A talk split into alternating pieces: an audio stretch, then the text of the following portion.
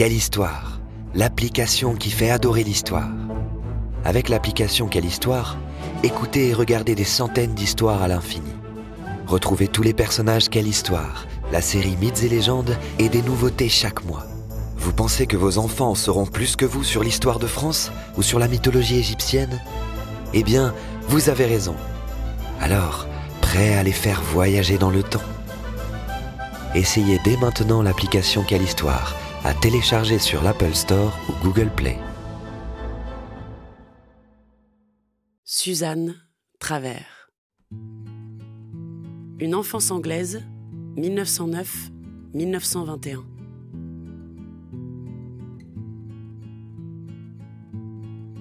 La petite Suzanne, qui voit le jour en 1909 à Londres, naît dans une famille fortunée.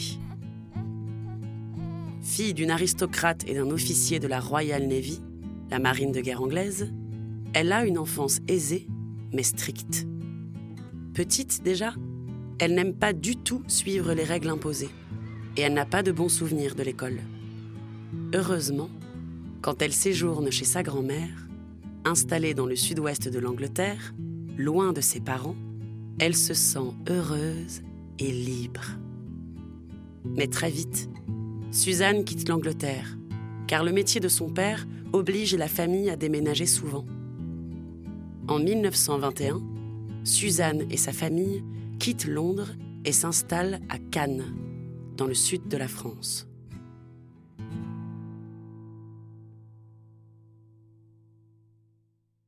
Une jeunesse rebelle, 1921-1939.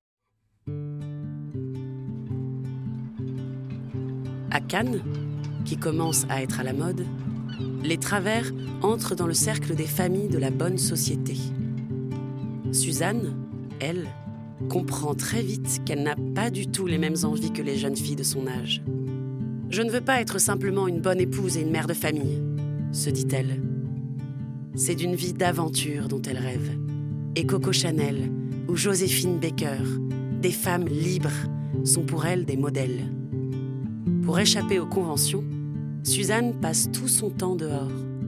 Elle devient une championne de tennis, part dévaler les montagnes à ski et fait la fête dans toute l'Europe. Les années 20 et 30 sont pour elle un véritable tourbillon.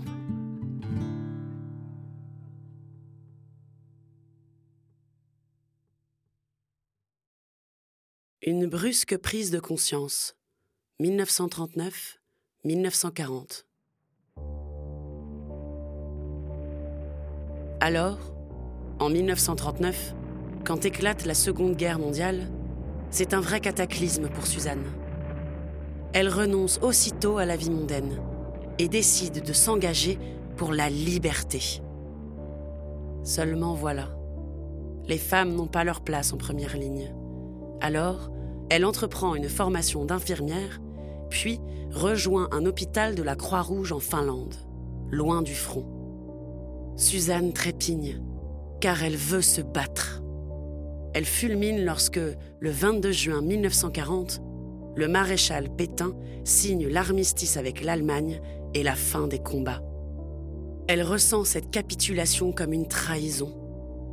Il n'y a plus qu'une chose à faire, elle décide de continuer à combattre l'ennemi et de rejoindre le général de Gaulle.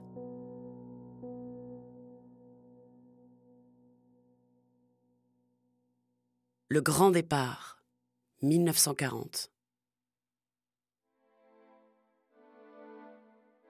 Le 30 août 1940, elle est à Londres et rend une dernière visite à ses parents. J'ai une grande nouvelle à vous annoncer. Je pars au combat leur lance-t-elle fièrement. En effet, Suzanne doit partir en Afrique avec les forces françaises libres, l'armée de volontaires créée par le général de Gaulle. Elles doivent reprendre le contrôle des colonies françaises passées sous l'autorité du régime de Vichy. C'est une mission de la plus haute importance. Le 31 août 1940, Suzanne rejoint donc Liverpool et embarque peu après sur le navire le Nord, qui se dirige vers le Cameroun, un pays d'Afrique de l'Ouest. Les FFL rejoignent ensuite le Tchad et le Congo, dont la capitale, Brazzaville, devient celle de la France libre le 27 octobre 1940. Suzanne est enfin sur le terrain. Une femme dans la Légion, 1940. Elle fait désormais partie de la 13e demi-brigade de la Légion étrangère, pourtant réservée aux hommes. C'est un exploit. Mais la jeune femme n'a pas encore atteint son but, car elle est encore loin de la zone de combat. Pendant les deux mois qu'elle passe dans un dispensaire du Congo à soigner des lépreux dans une chaleur étouffante, elle ne rêve que d'une seule chose, devenir chauffeur. Son père lui a transmis sa passion des voitures et de la mécanique, et elle souhaite mettre ses talents au service de la France. Chauffeur, c'était encore un métier d'homme à l'époque, mais Suzanne est très déterminée à franchir ce nouvel obstacle.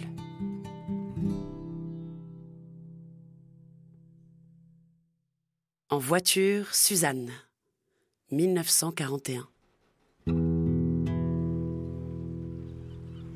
En février 1941, Suzanne est à Port-Soudan, sur les rives de la mer Rouge, à quelques centaines de kilomètres du front d'Érythrée, une colonie de l'Italie fasciste. Il faut absolument les empêcher de s'emparer du canal de Suez, qui permet de contrôler l'accès vers la mer Méditerranée. Là, elle devient le chauffeur du docteur Lott et se charge de le conduire partout où il y a des blessés. Elle prend beaucoup de risques pour mener à bien sa mission et tous les légionnaires, épatés par son courage, l'appellent affectueusement la Miss. En mars 1941, la brigade de Suzanne s'engage dans la bataille de Keren et met les Italiens en déroute. Ces derniers viennent de perdre le contrôle de la corne de l'Afrique. Quelle belle victoire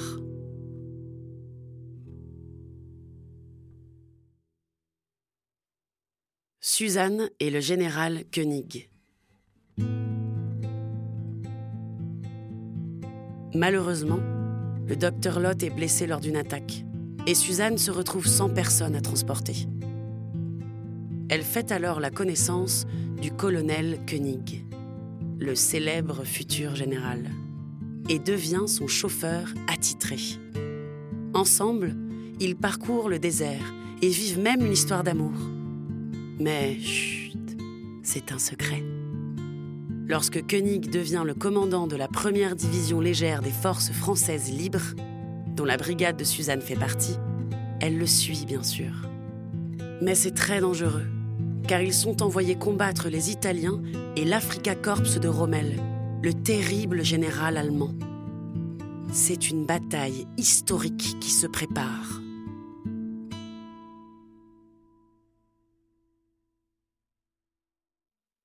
La bataille de Birakem, 26 mai 1942, 11 juin 1942.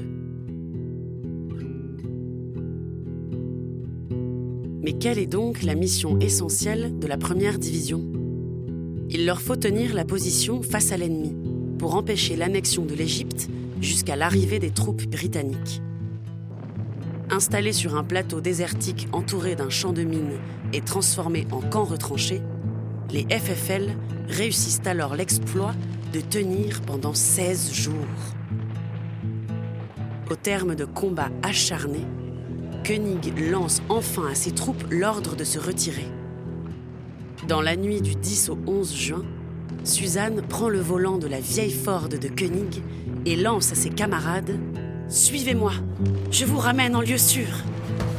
Slalomant entre les mines, elle parvient ainsi à échapper au tir allemand. Et grâce à cet exploit, elle sera décorée de la Croix de guerre.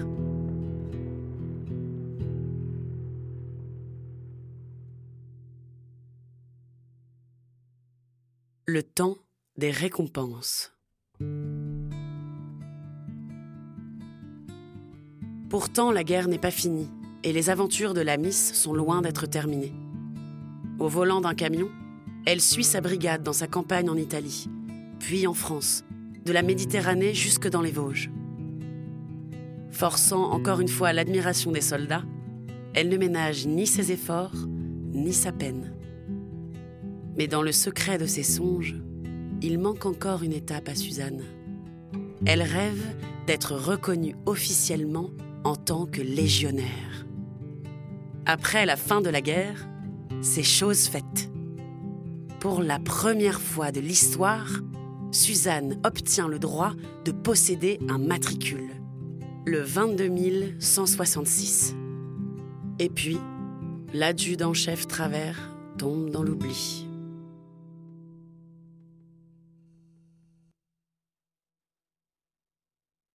Une histoire oubliée.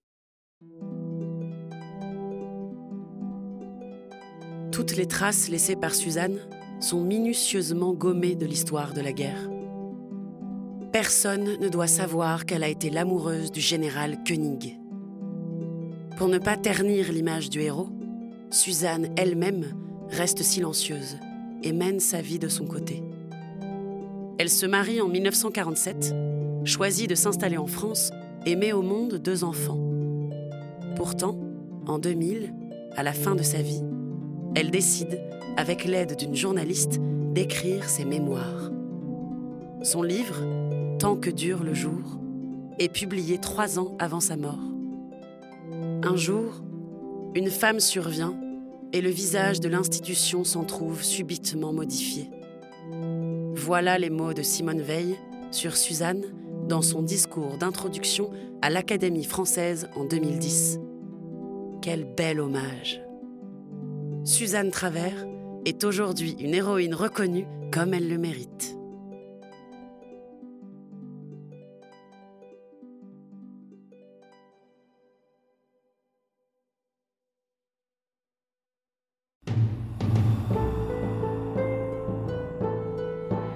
Ce podcast a été produit par Unique Héritage Média. Retrouve toutes les informations sur maisondupodcast.fr.